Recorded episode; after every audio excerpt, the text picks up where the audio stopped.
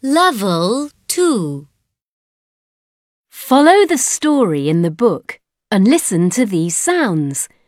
They will teach you how each of the words should be read and said out loud. S. A. T. I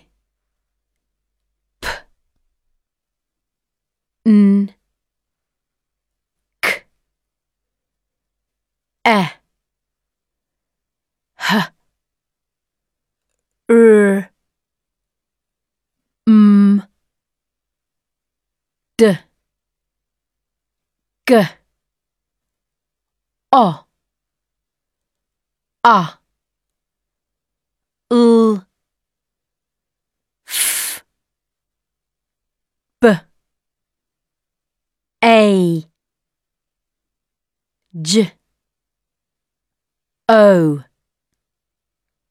I E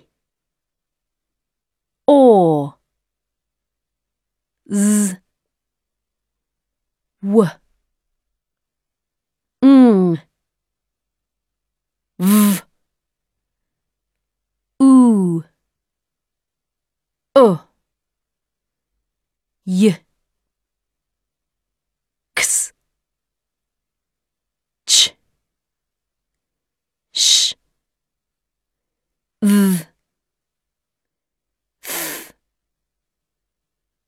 Qu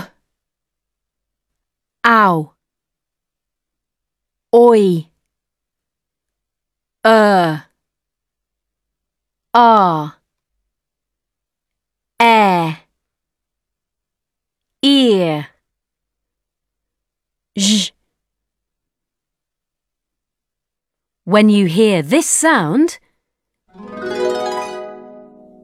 turn the page.